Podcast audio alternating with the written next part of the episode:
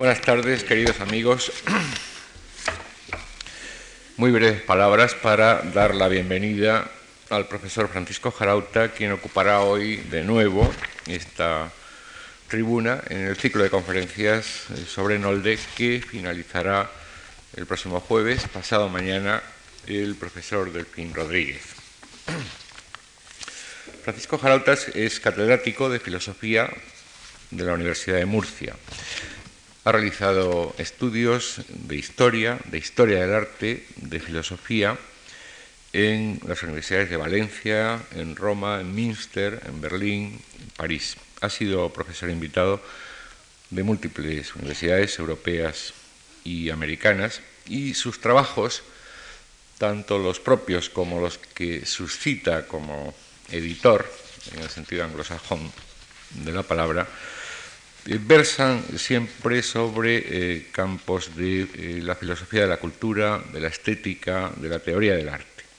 Entre sus numerosas publicaciones podemos citar ensayos como Kierkegaard, Los límites de la dialéctica del individuo, La filosofía y su otro, Fragmento y totalidad, Los límites del clasicismo, etcétera, etcétera. Como editor son numerosísimos los trabajos que ha programado y sacado adelante por ejemplo, los últimos, eh, pensar, componer, construir, es decir, habitar, 1994, otra mirada sobre la época del mismo año, nuevas fronteras, nuevos territorios del 96, conceptos, miradas sobre la época, 1997, y el último, globalización y fragmentación del mundo contemporáneo.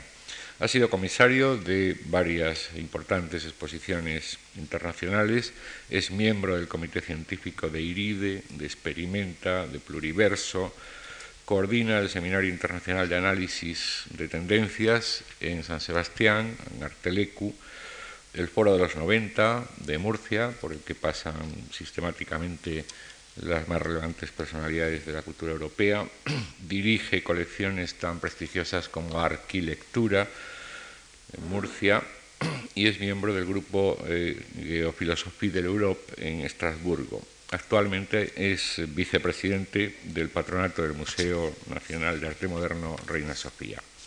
Por todo lo expuesto, ya pueden imaginar la riqueza conceptual de la lección que sobre Nolde y su viaje al interior va a ofrecernos ahora el profesor Jarauta, a quien agradecemos muy vivamente su nueva colaboración en nuestras actividades, así como a todos ustedes que estén con nosotros. Gracias.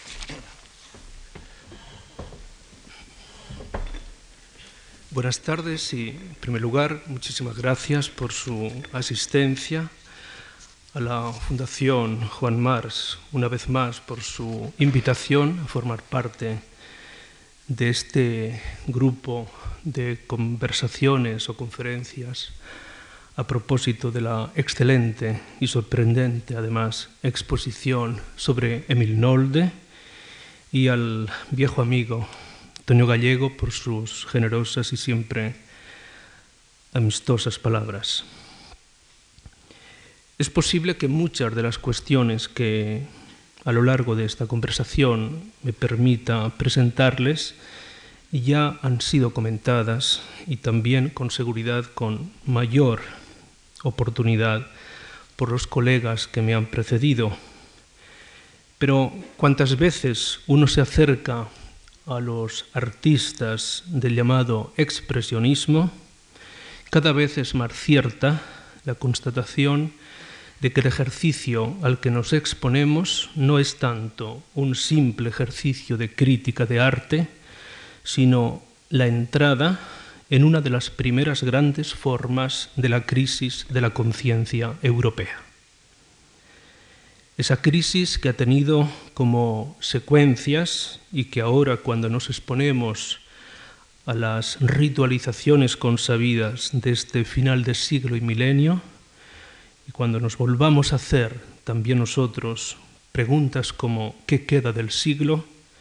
Una y otra vez volveremos a encontrarnos con aquellas voces, estos cuadros, o aquellos Urschreie, aquellos gritos primitivos que desde la Erbachtung de Schemberg, de 1909 hasta nosotros, atraviesa el siglo. ¿Por qué?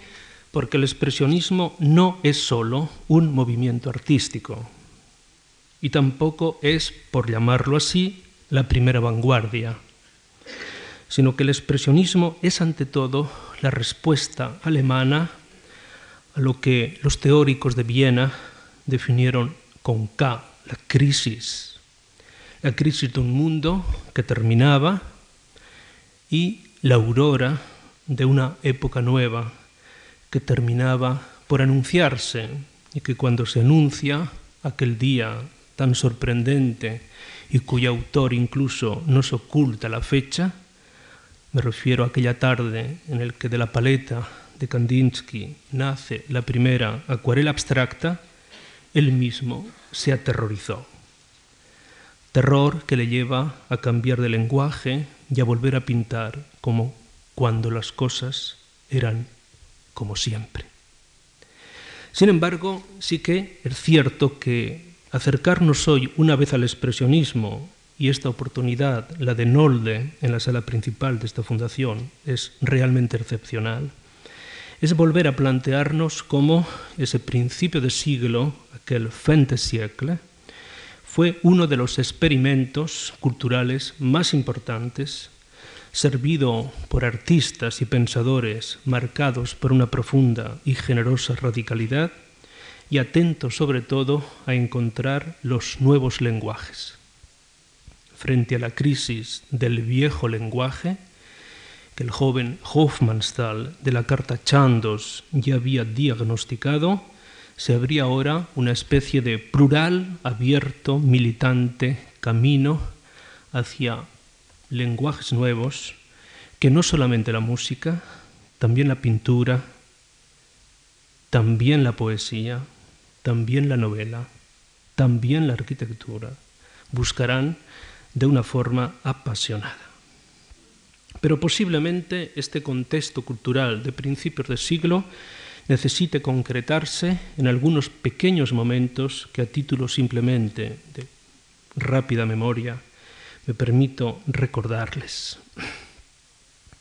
En 1907, el joven Nolde se suma a la primera gran exposición colectiva de los jóvenes pintores del grupo Dubrücke, grupo que organiza Kirchner y que se constituye en 1905, al que se suma inmediatamente Nolde. En aquella exposición que se realiza en Múnich, München, 1907, ocurre algo que ya permite identificar toda una generación.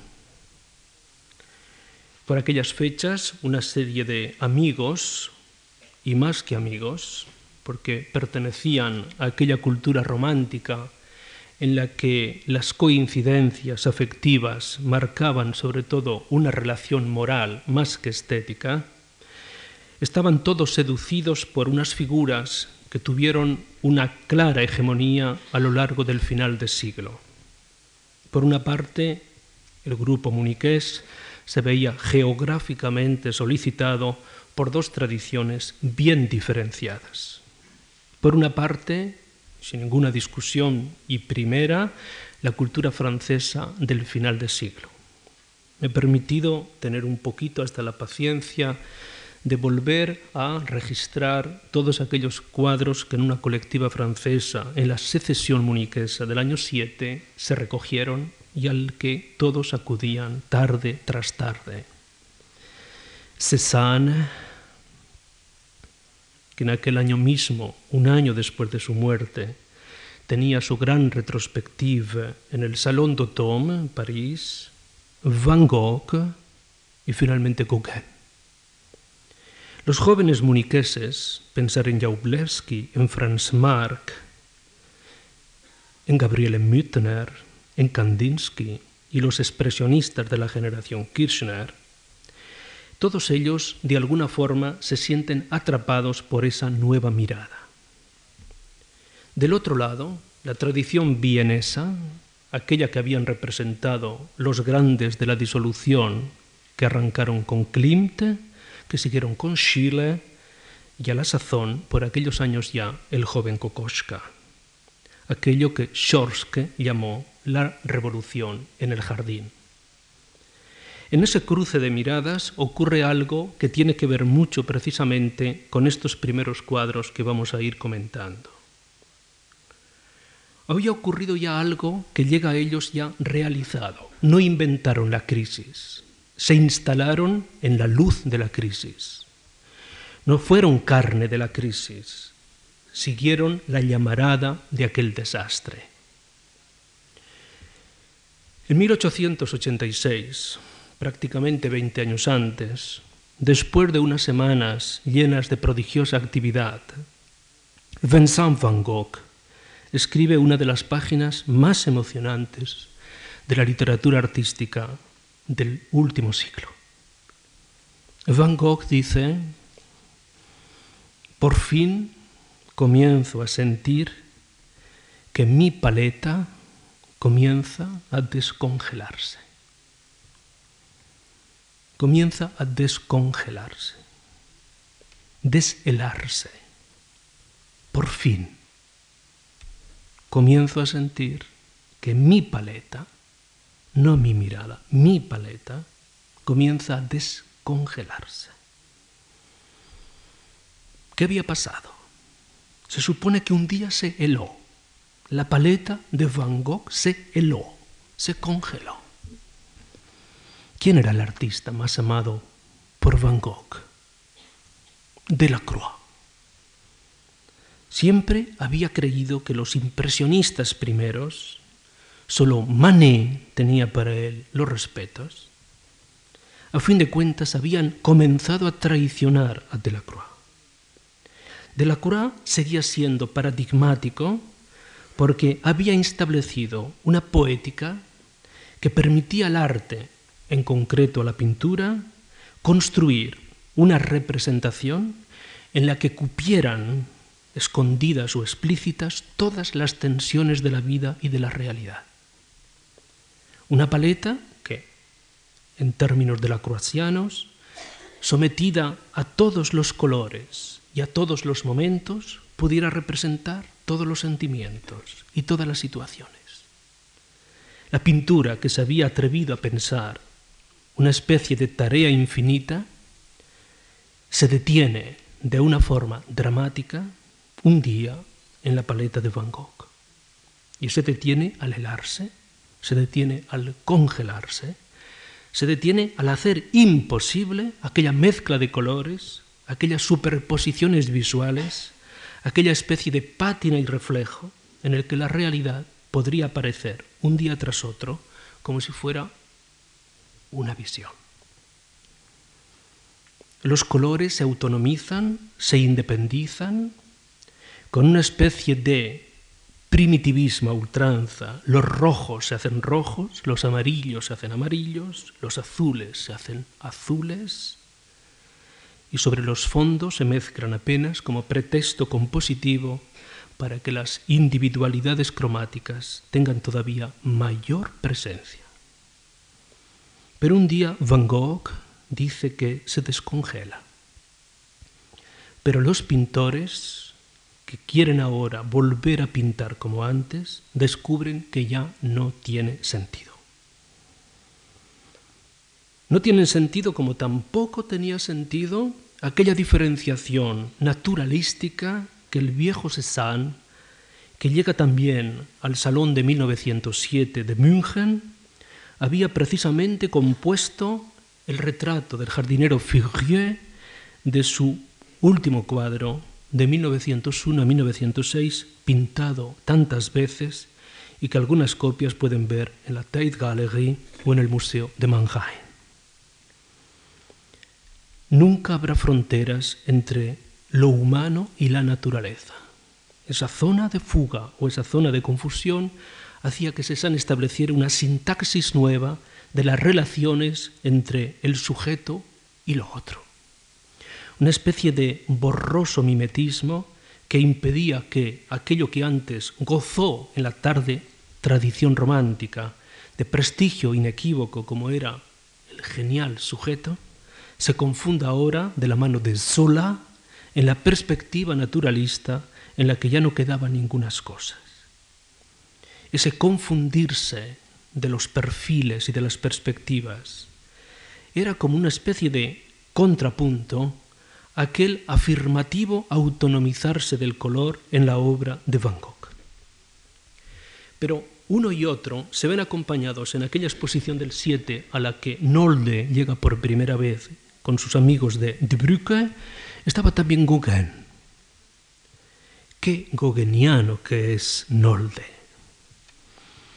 Qué podemos decir que a la maniera de Gauguin. ¿Por qué seducen sus errores? Porque precisamente no importan. ¿Por qué son provocativas sus alusiones al primitivismo tan poco convincentes incluso en su pintura religiosa? Porque son esquemáticas. Y sin embargo, todo lo aprendido de la mano de Gauguin. Un Gauguin que tiene que ver precisamente con una perspectiva periférica, con un mirar más allá, con un descubrir otras cosas. Él mismo aprenderá que la gran escuela no es precisamente lo que Cézanne sugería, ir al Louvre, pero luego pintar au plein air. Aprenderos a Poussin, pero pintar al aire libre. Pero aprenderos a Poussin. Aquí no hay Poussin. No será el viaje a Roma. No el de mismo, no hará el viaje a Roma, sino que preferirá las Islas Marquesas. Tahití, las viejas islas del sur, las Solomon, comenzarán a tener quizás esa reverberación que aparecerá sometida precisamente a lo que podemos llamar el control pictórico de un expresionista joven. Tantas cosas unidas que hacen que en aquel momento el mundo del expresionismo se nos presente como un mundo realmente no de gestos, estoy en contra de esta lectura, sino como de una inversión de la mirada. La primera vez que aparece una hipótesis de este tipo es el año 1916, cuando un crítico vienés, Hermann Bahr, publica un texto titulado Expressionismus y que yo me he encargado de que aparezca por primera vez en castellano en el próximo diciembre. Bahr, cuando presenta este texto sobre expresionismo, lo plantea en los términos que, more or less, estoy comentándoles. Quiere decir, se trata de un cambio en esa mirada, de una inversión en esa mirada, de una larga conversación, como en esta conversación de café que Nolde pinta en 1911. Creo que es una conversación de café ejemplar. Me gustaría, si tuviéramos tiempo, pero la cortesía es obligada, de poderlo contrastar, por ejemplo, con temas anteriores, de los primeros cafés. Por ejemplo, el bellísimo la musique au jardin de Tuileries, presentar los Manet de 1862, de 1864. Esos bellísimos cuadros llenos de ambiente, de atmósfera, de relaciones, de luz, que aquí se condensan y se cierran precisamente porque la paleta se ha enfriado. Esta es una paleta vangoniana. Es una paleta congelada o no, pero ya ha seleccionado plásticamente una serie de colores que son colores fríos, a pesar de estos colores de primero, pero que se contrastan con los azules tan borrosos y sobre todo los amarillos que marcan siempre la excentricidad, el sexo o la locura. Sujetos que tienen que ver con dentro, con interiores, con situaciones nuevas y que van a aparecer de una manera apasionante Estoy trabajando un ensayo que se llama 1911 y sobre el que, gracias también a una invitación de esta fundación, pude dar algunas lecciones hace ya un tiempo. Pero es que en ese año se cierran una serie de acontecimientos que son sorprendentemente influyentes en la cultura artística del siglo XX. Son fechas que os puedo recordar. Desde la creación de 1905 de The Kirchner, todas estas conducen a esta conversación de café aquel 1907, cuando Kubin, Alfred Kubin, edita la primera gran novela expresionista, Die andere Seite, titulada La otra orilla, la otra parte, y editada con un grandísimo cuidado por la Casa Ciruela, donde precisamente lo visual y lo visivo ya está llamando a aquello que no es visual ni es visivo, sino que pertenece solo a la fantasía del sujeto expresionista. Kubin, que ilustra, que viaja, que conoce a Goya, que piensa en la fantasmagoyería goyesca, como todos los grandes ilustradores del siglo XIX alemanes, que pinta precisamente los fantasmas de la conciencia. Ahí cuando la conciencia comienza a dejar de ser interlocutor válido del mundo. Allí donde precisamente los otros se hacen ruido, los otros se hacen sombra. ¿Cuánto aprendió Freud de Kubin? Pero es la lectura privilegiada de todos. Cuando en 1910, diciembre del 10, Kandinsky entrega a Piper su editor de Múnich, de lo espiritual en el arte, Von in der Kunst, la única gran novela que cita, llevo días leyendo a Kubin. Pero ¿qué busca en Kubin? Sino precisamente los fantasmas del bosque, aquellos que han irrumpido precisamente cuando los controles de la ciencia, del saber, ya no son tan eficaces. O aquel 1908, cuando el joven ingeniero Robert Musil edita en sus ediciones de Fischer precisamente las tribulaciones del joven Torles, un joven un poco a la inglesa que se da cuenta de que el proceso de la Bildung, el proceso de la educación, el proceso de la formación, el proceso de la madurez, es un proceso imposible. ¿Por qué más tarde no será Freud el que dice que el trabajo del educar es una tarea imposible? como el trabajo del curar es una, tarea infinita. Porque ese Torles que descubre la sexualidad, descubre el interior vacío, descubre la angustia, descubre el color amarillo que recoge todos estos elementos, algo que ya tres años antes y por otras razones, el año 5, Kafka había descrito en un texto canónico que es el Beschreibung eines Kampfes, o descripción de una lucha, o finalmente aquella tarde de 1909, cuando Schoenberg, y de esto hemos hablado muchas veces con mi amigo Antonio Gallego, cuando Schoenberg estrena Erwachtun, mostrando precisamente cómo en la música comienzan a escucharse justamente los gritos de los fantasmas de Kubin. Cuando en el Bachtun aparecen atrás, desde atrás, unas formas de voz que ya no se reconocen en las canónicas expresadas por las diferentes formas de la tradición sonora, sino que se llaman Ur-Schraie. Si Schraie quiere decir gritar, Ur quiere decir grito primitivo. Aquellos que gritaban desde atrás, aquellos que gritaban desde el río de la sangre. ¿Y por qué gritan los expresionistas mientras estos señores de 1911 han preferido tener y mantener una conversación de café? Porque unos gritan, otros persiguen fantasmas y otros hablan. Porque a lo mejor comparten ya una evidencia, la evidencia de saber que ya entonces ser expresionista significa una forma de vivir. Una tarde, en un pequeño café de Schwabing, el barrio, iba a decir bohème, de la ciudad de München, Kandinsky está escribiendo en su cuaderno de notas los pequeños apuntes. Frecuenta con Gabriele Müttner aquel lugar y aquella tarde escucha una conversación de dos personas que están sentadas en la mesa contigua. Al parecer se da por enterado de que uno es múniques y el otro es berlinés. Y este le pregunta al primero, ¿Was ist Schwabing? Al que responde, el múniques es el barrio norte de la ciudad.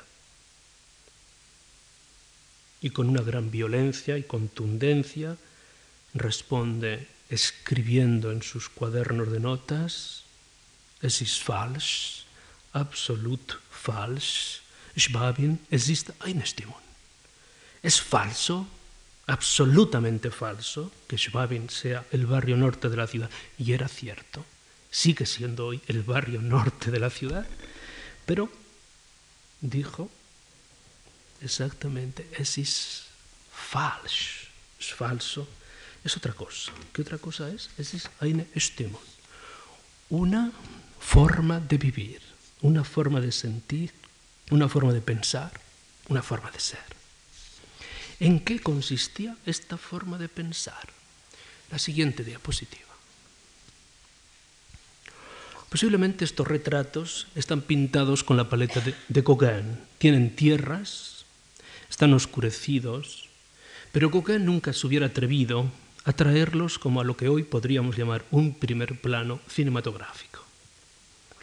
Ocupan la escena, sin ni siquiera esa distancia que antes había mantenido el impresionismo y que a veces aparece descrita en algunos relatos en algunos relatos de Proust, cuando comenta las escenas de playa que ve desde su hotel de Deauville. Dice que curioso que las dimensiones de los bañistas ocupen toda la escena. Parecería que en este aparecer, en esta pareja de hermanos, amantes, amigos, en este aparecer de estos dos rostros que Norte pinta, para no equivocarme, el año 18, inmediatamente, al finalizar la Gran Guerra, lo que aparecen ya es justamente una interrogación que tiene que ver con una experiencia de un acontecimiento inédito. Alguien ha dicho que el expresionismo, después de la Gran Guerra, ya fue lo que se dice perdonad la pedantería de ciertos usos, dice par lui-même. Fue algo que hablaba de sí mismo y que ya no inventó nada, y que los momentos de gran tensión fueron anteriores. Yo no estoy tan de acuerdo con esto.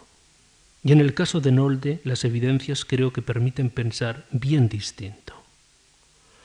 Hay como un equívoco, hay como una especie de dualidad o de ambigüedad y que un poquito justifica el título de esta conversación.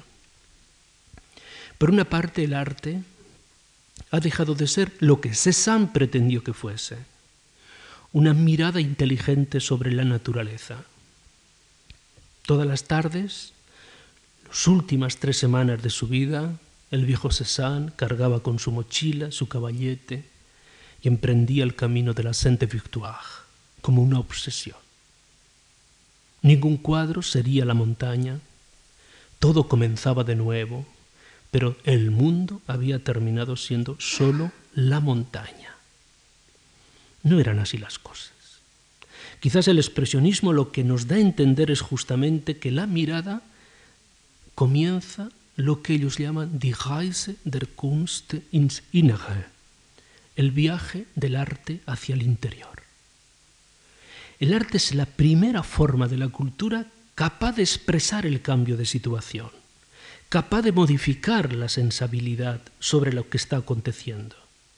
Y ese caminar hacia adentro le lleva precisamente a encontrarse con dos lugares principales, o aquello que el romanticismo había codificado con el término de nature o naturaleza, o aquello que el tardo romanticismo había descubierto bajo la forma de la religión.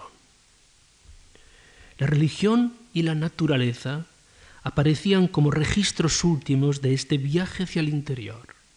Viaje al interior que pasaba fundamentalmente por lo que se podría llamar en algún caso la generalización o emergencia de una nueva forma de mirada. Esa nueva forma de mirada tiene una serie de pasos que quería comentarles. La primera manifestación creo que es Van Gogh el que introduce este asunto. Debemos de abandonar, y además para siempre, para siempre, sería un imperdonable error, asociar la pintura de Van Gogh a una patología. Debemos de evitar simplificaciones de este tipo. No la podemos ni articular ni a la locura, ni a la hipocondría, ni al pánico.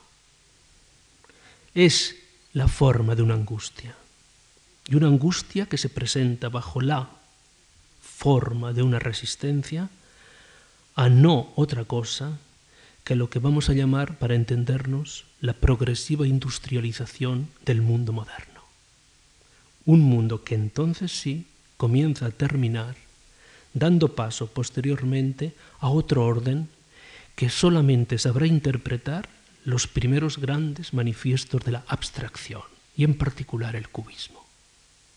El cubismo se impondrá como estética de esa nueva situación, precisamente siguiendo la observación del 13 de quién va a ser, sino, sino de Mondrian, cuando escriba cada vez el mundo contemporáneo se hace más abstracto. Al evitar la evidencia de las relaciones naturales, se impedía precisamente dar paso a lo que se podría llamar el uso del naturalismo como modelo estético de la composición pictórica. Y en su lugar comienzan a retirarse, y Van Gogh es el gran retirado frente a ese fenómeno generalizado de la industrialización de finales del siglo XIX. Pero hay otros caminos que son como más difíciles de pensar.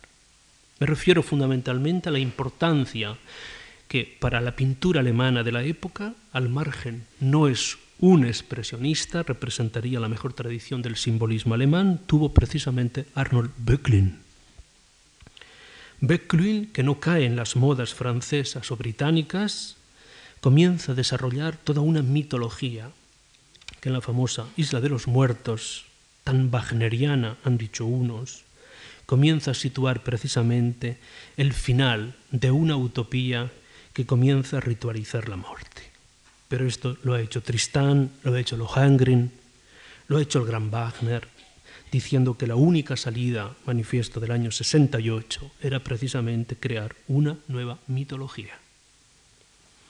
Pero existen una constelación de figuras fundamentales a partir de 1911 y que son un poco paralelas a Nolde y que Nolde no transita con la misma, son generaciones distintas, y es el grupo de pintores muniqueses que bajo el emblema der Blaue Reiter, el Caballero Azul, se reúnen bajo la autoridad moral de un grandísimo poeta y teórico, con una curiosa ascendencia entre todos ellos, que fue Franz Marc.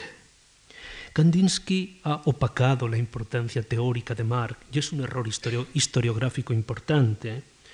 Y les sugiero que busquen los aforismos de Marc el más nietzscheano de todos, que precisamente es el que registra esa dimensión espiritual e intelectual del arte.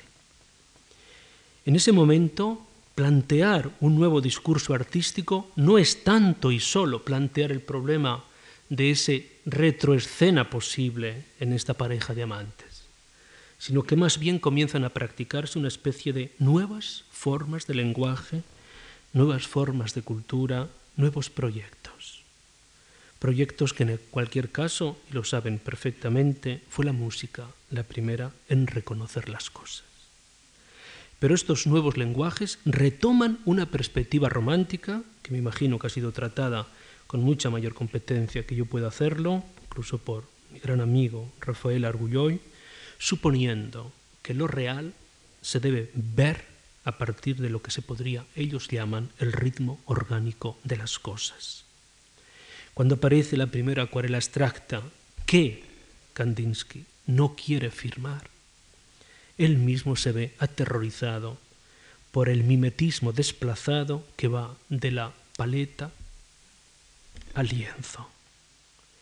Aquella especie de organicidad de lo real ha quedado por fin representada. ¿Para qué servirá entonces la gran tradición formalista del arte? Señores, por un momento, ha sido eliminada. Comenzarán a aparecer las variaciones, las composiciones, las improvisaciones, ese atrevido y libre juego de formas que cada una encontrará apenas se detendrá en esos momentos felicísimos de una especie de textura acomodada de los cuadros de Paul Klee. Pero Klee, precisamente, que escribirá el prólogo al catálogo de Nolde del año 27, dirá de Nolde Nunca nadie estuvo tan cerca de la tierra. Es decir, fue el guardián de la tierra. Me pregunto, ¿de qué tierra? Y posiblemente diréis, ¿de qué tierra? de aquella que Novalis decía somos tierra. Parece que la subjetividad que era pintada por los impresionistas como un lugar seguro comienza a hacerse ahora un poquito oscuro o distante, si queréis, y que comienza a tener las intensidades de otras cosas. Solo queda citar de ese momento un texto capital que, perdonad estas citas tan traídas y tan llevadas que parecen casi discos rayados, del texto del gran estudioso muniqués Worringer, Abstracción und Einfühlung, donde ya presenta precisamente decididamente los dos caminos que el arte tiene que seguir. O caminaremos hacia la abstracción o caminaremos hacia el sentimiento. Estas son las dos opciones que el siglo XX ha tratado de decidir cuál de ellas es la más moderna.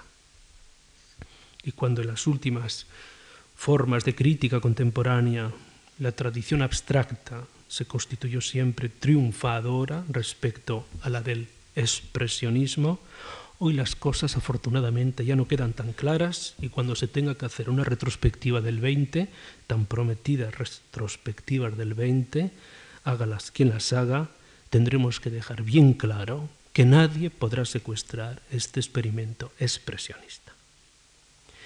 Posiblemente a partir de aquí, Nolde, que sigue siendo un viajero, ¿puede usted pasar, señor? Sí. La siguiente. Comience a hacer uno de los ejercicios más brillantes de paisajista. Es curioso cómo no se recrea en las escenas de café. Diréis, esto puede parecer anecdótico. No es anecdótico. Si observamos los grandes trabajos de Kirchner, de Rothluff, de los grandes primeros expresionistas, aparecen tres grandes obsesiones en todos ellos. Las escenas de café, los interiores del atelier o del taller del artista y los autorretratos. Sumados a ellos esos ejercicios siempre no de oficio, de los llamados desnudos, que sobre todo los vieneses, desde Klein a Schiele o a Kokoska, llevaron a la perfección. El desnudo representaba precisamente la evidencia, con modelos normalmente adolescentes o con figuras que siempre se planteaban como la representación del ritual de los amantes, en esa desnudez donde la proximidad de los cuerpos estaba marcando una distancia intransitable. Los autorretratos, ese bellísimo autorretrato de la Thyssen del joven Beckmann, excepcional retrato donde lo haya, posiblemente el más bello de toda la generación del Beckmann joven, ante el que hay que detenerse siempre que recorráis la primera galería de la Thyssen, estará mostrando precisamente ese distanciarse y encontrarse permanente que solo el retrato puede traer. O finalmente las escenas de café, ¿por qué desaparecen de la obra de Nolde? Desaparecen por dos razones. Precisamente por su ruptura, en primer lugar, con De Bruyne y su segunda ruptura con la secesión. Practica una especie de nomadismo sui generis particular, biográfico, y se da cuenta ¿Quién le enseña esto sino Gauguin que viajar es el gran aprendizaje? No le introduce precisamente esa obsesión por los viajes. Y sin embargo, los registros de sus viajes no existen. No hay un tacuino, no hay un block notes, no hay esas páginas de Tahití, esos cuadros bellísimos que remite a Copenhague, vía París, puntualmente, cada seis meses, Gauguin. Acabo de enterarme de que hizo un largo viaje desde Lima. Si alguno de ustedes me da noticia de este personaje, se lo agradeceré porque estoy buscándolo, con un tal Luis Zorrilla. Tal Luis Zorrilla español que acompaña a Gauguin en sus viajes por el Pacífico y que no tengo la posibilidad de localizar. Si alguno sabe de este señor, se lo agradeceré. Pero es un viaje que da cuenta como de formas convencionales. Recorre la Siberia, viaja al Golfo de Adén, hace Egipto. Parece que lo que ve en el Museo del Cairo sirve apenas de soporte para un tema religioso, la tentación de José, pero iconográficamente el silencio. En su lugar, esa especie de paisajismo que no voy a comentar, este es de 1913, sigan usted pasando. Este es de 1920, el amaranto, siga usted de 1939 de clarísima influencia beckliana y finalmente tres motivos del 47, del 48 y del 48. Siga el siguiente. Los paisajes se aproximan precisamente a una ensoñación. Hay una técnica muy precisa la paleta se ha oscurecido. No tiene que ver nada con las convenciones del expresionismo hasta los años 20. Y comienza a pintar con una cierta intensidad lírica, mostrando precisamente el movimiento del paisaje. ¿Puede usted pasar hacia atrás? Una, nada más. Gracias. Los paisajes se han quedado siempre como reflejados en dos momentos capitales del siglo XIX. El primero, ya lo saben, fue Courbet. Cézanne decía tantas veces, pintemos con la luz de Courbet. Y esos paisajes que Courbet pinta sobre las playas de Cornouailles, esos paisajes pintados sobre fondos grises, pero resaltando los colores, aparecerán precisamente dando como una corporeidad orgánica, un movimiento a lo pintado más aéreo unas veces, más aqua otras veces. Sin embargo, en los ejercicios de Nolde, en sus paisajes, la pared de arriba es excepcionalmente llamativa. Pocas veces se pueden ver la serie de los seis paisajes tan emocionadamente.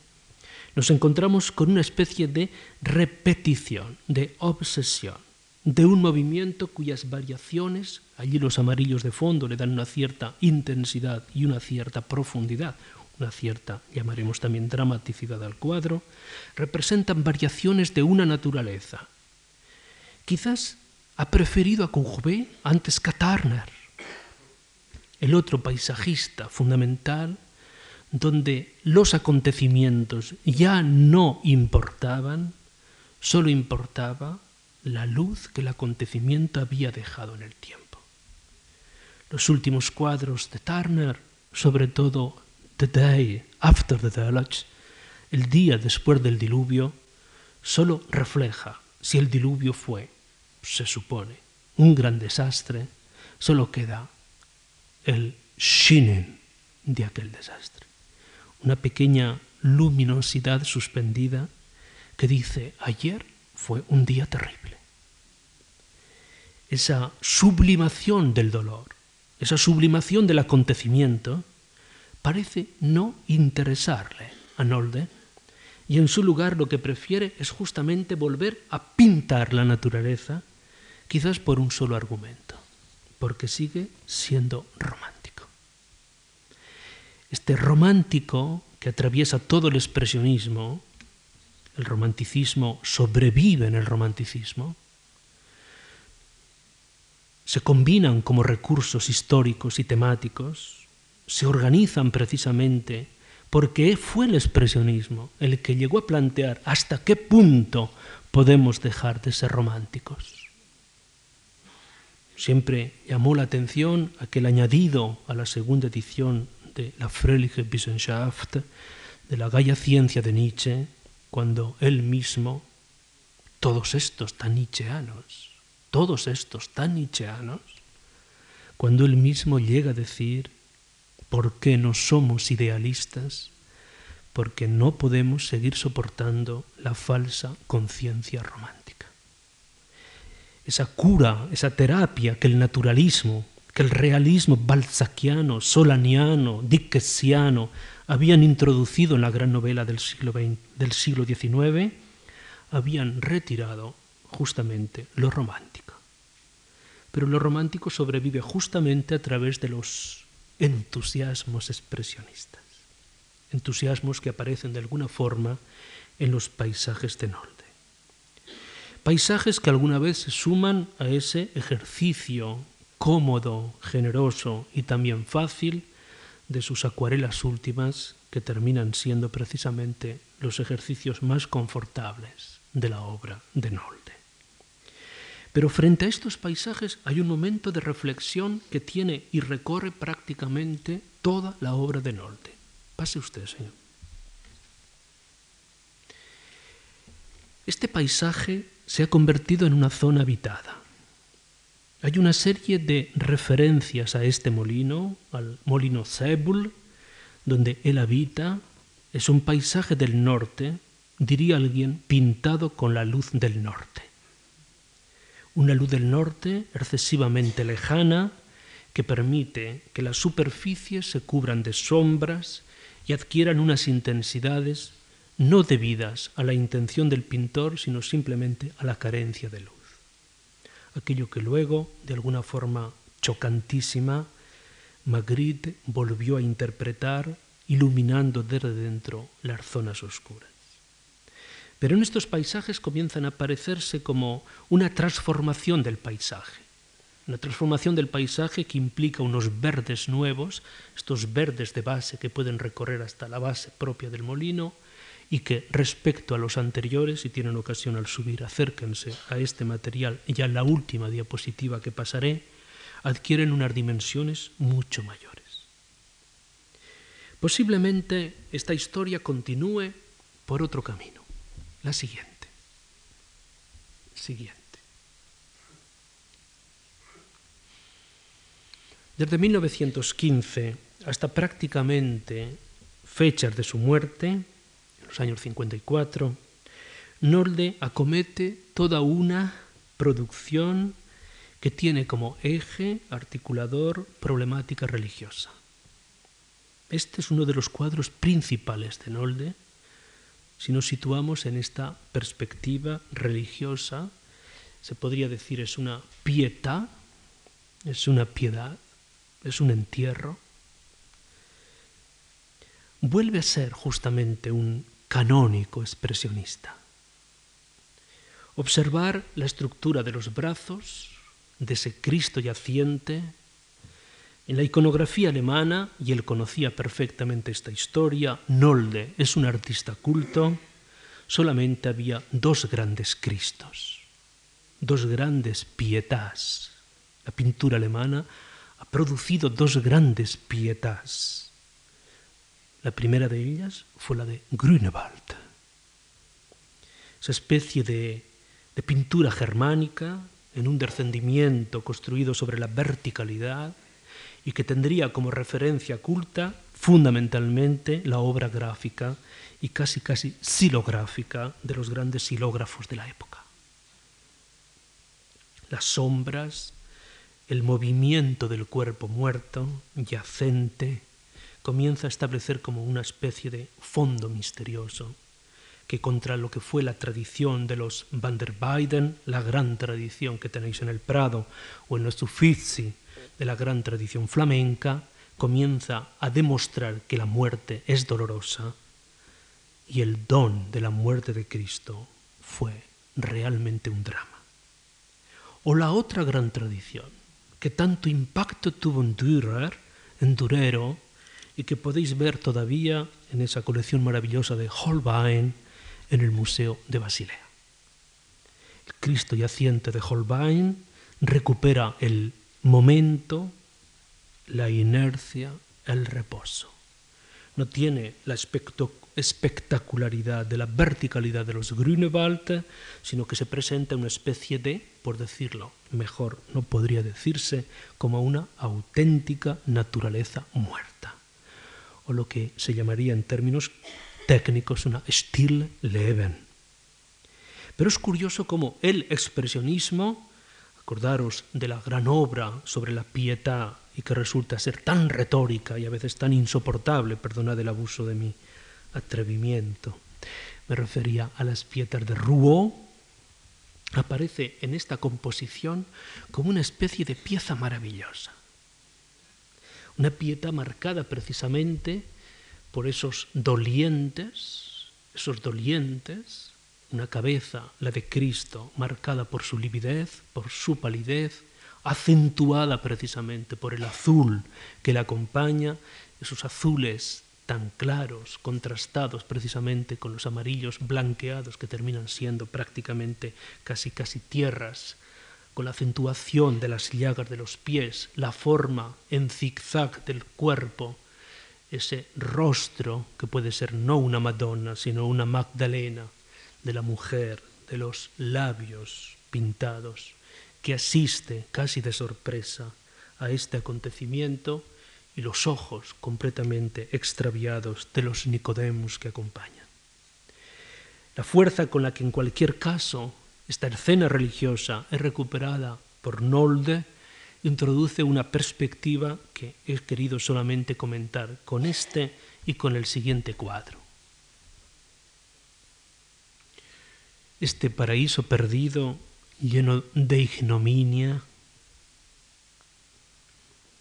este Lost Paradise, donde solo la desnudez protege a los expulsados.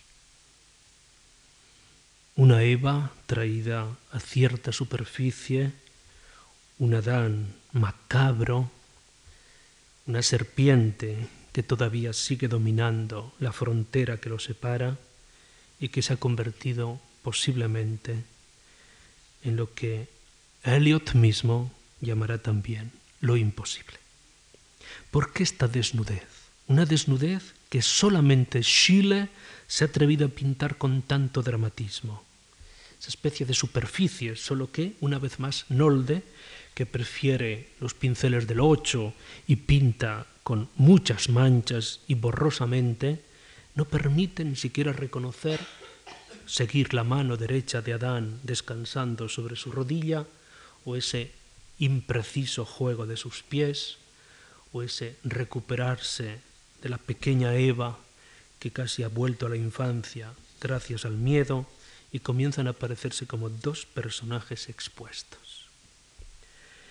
Este paraíso perdido podría ser a la larga un reencuentro imposible con Gauguin.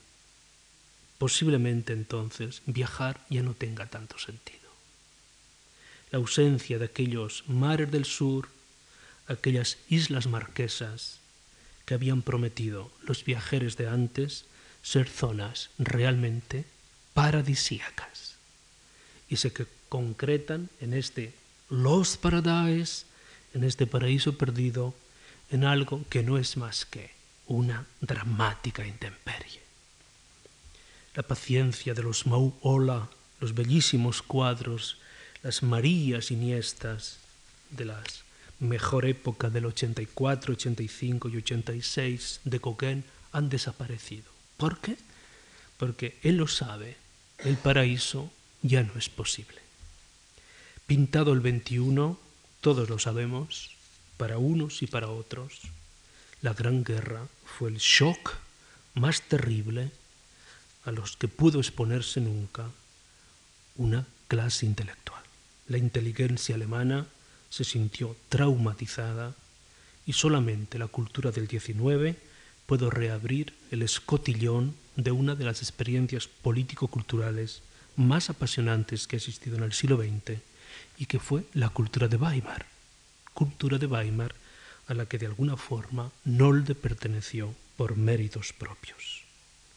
Méritos que de alguna forma tienen también su agenda, y voy terminando, y si usted pasa, pues terminaremos antes que son precisamente estas escenas a la acuarela que con brillantez, la acuarela siempre es generosa, nos devuelve con una velocidad que el óleo termina por ser casi casi una técnica irredenta, termina por darnos, fíjate qué fácil que es pintar. Sin embargo, la acuarela tiene otras veces algo que el feuilletón ha agradecido y que por muchas razones añadidas que aquí no comentaré, vuelven a plantearse en esta magnífica serie de acuarelas que pueden ver en la última sala de esta exposición. Acuarelas que tendrían que ver fundamentalmente con esa zona permeabilizada que llega a partir de los años 20 y que en la cultura alemana comienza a hacerse un poquito, vergonzantemente, surrealista. El expresionismo, que se hace sobre todo ilustración a partir de los años 20, los grandes, la gran actividad literaria de la República de Weimar, fuerza el expresionismo a ser fundamentalmente gráfico, el dadaísmo que ha acompañado los últimos años, desde el año 15 en adelante, la gran frontera del surrealismo, pero sobre todo el dadaísmo berlinés de los años 20, va a dar lugar precisamente a un juego de figurines, ya en solitario. Los figurines de Nolde son siempre solitarios, a pesar de que sean casi parte de una escena imaginada. Pertenecerán al cabaret, pertenecerán a los lugares secretos, formarán parte de una danza que de alguna forma, inmediatamente a la guerra, Maurice Ravel, transformando el más convencional de los bailes, la valse, comenzará a hacer también de él un baile imposible. ¿Puede pasar?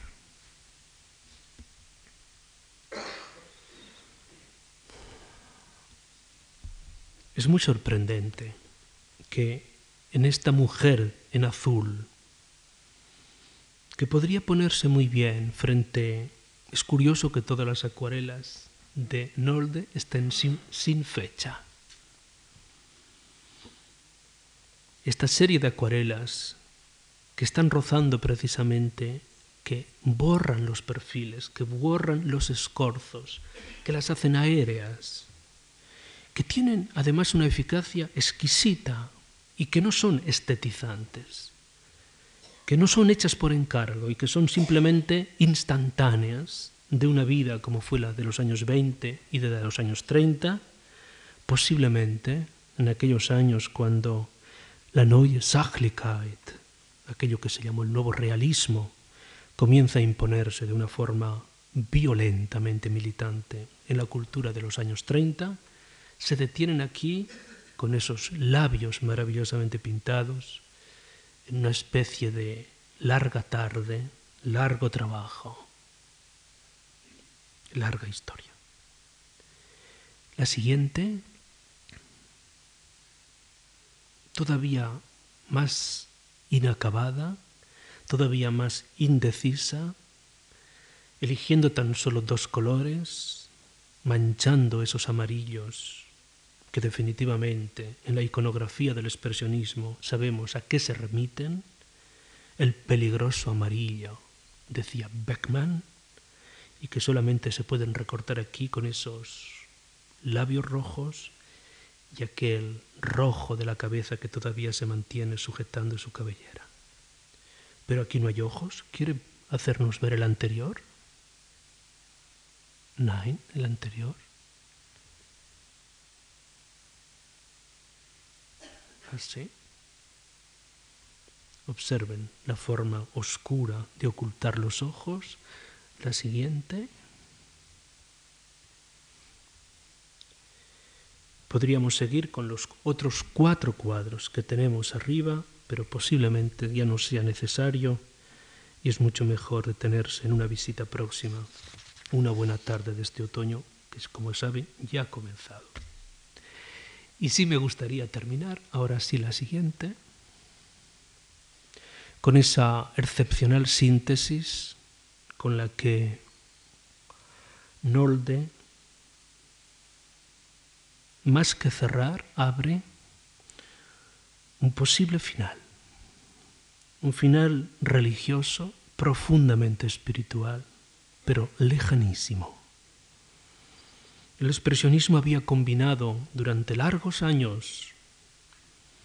Allí por el año 41 todos comenzaron a morir. Mejor dicho, no había motivo para seguir viviendo. Porque todo aquello que fue lo más amado, todo aquello que fue lo más buscado, había resultado imposible. Por fin, el inmenso placer de sentir que aquello que hemos amado tanto se desvanece. Pero aquí hay algo más, y algo que tiene que ver precisamente con el título de un libro fundamental del expresionismo, que fue el libro de Bloch, Geist der Utopie, Espíritu de la Utopía, y que de alguna forma podría ser quizás el título secreto de esta última acuarela de Nolde. Al fondo, como en paisaje, borroso, un lugar todavía habitable, sometido al estremecedor, shining, brillo lejano de la época. ¿Qué es lo que quedará habitable de esta larga época? Posiblemente el espíritu religioso de un Nolde que se atrevió a recorrerla hasta los años 54, cuando ya las cartas habían comenzado a dirigirse en otra dirección, la de la restauración contemporánea del siglo XX, y por cierto habían también cancelado esa emergencia de los fantasmas que en 1907 y 1909 Kubin ya había intuido que por la noche recorrían los aledaños del Steinhof Vienes. Solo un golpe de manos o de timbal hacían que se recuperasen en el oscuro bosque, del que todos sabemos que volvieron a salir. Muchas gracias y buenas noches.